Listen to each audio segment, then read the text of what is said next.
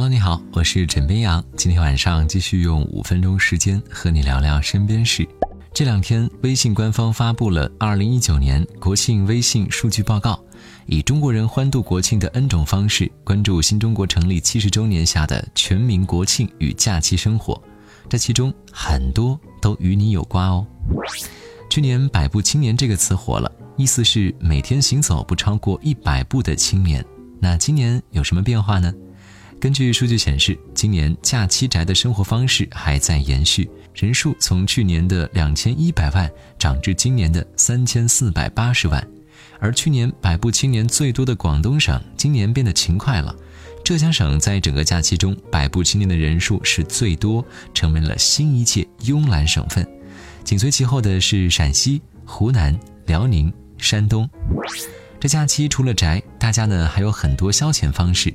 来自美团门票小程序的数据显示，黄山风景区、青秀山风景区、广州长隆水上乐园、上海野生动物园和成都动物园是用户游玩最多的五个景区。有人呢在祖国山河中领略中国风光，有人在影视书籍中汲取中国力量。国庆期间，微信读书、国庆读国史成为一种新的阅读潮流，这也象征着国民对于中华上下五千年优秀文化的深刻认同。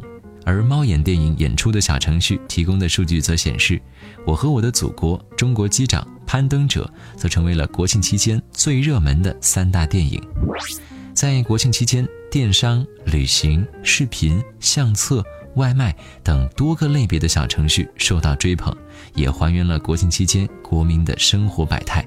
但是在小游戏这件事情上，却呈现出了南北差异。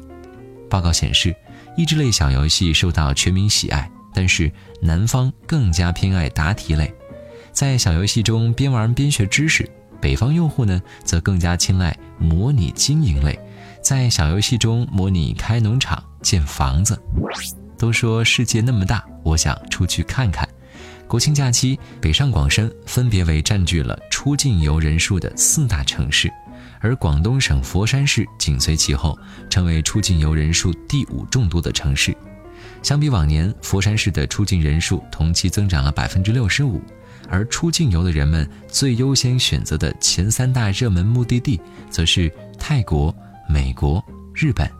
其中最远的朋友圈打卡地出现在智利的小镇伦卡。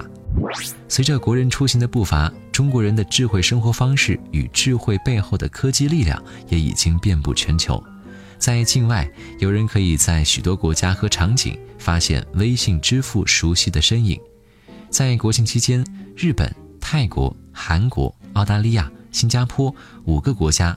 国家位居微信支付消费笔数前五位，同时小程序在美国、马来西亚、韩国等国家被使用频次最高。此外，日本、澳大利亚、加拿大等众多国家中使用小程序的频次也在不断攀升着。怎么样？想说，新中国成立七十周年，人们的生活方式也日新月异。在不断汲取中国力量、感受国之壮美的同时，也将中国方式和中国科技播撒到国外。不过呢，怎么样想给一个小建议，定一个小目标吧。明年不当百步青年好不好？因为美好生活需要动起来呀。好啦，今天呢就先跟你聊到这里。我是枕边羊，跟你说晚安，好梦。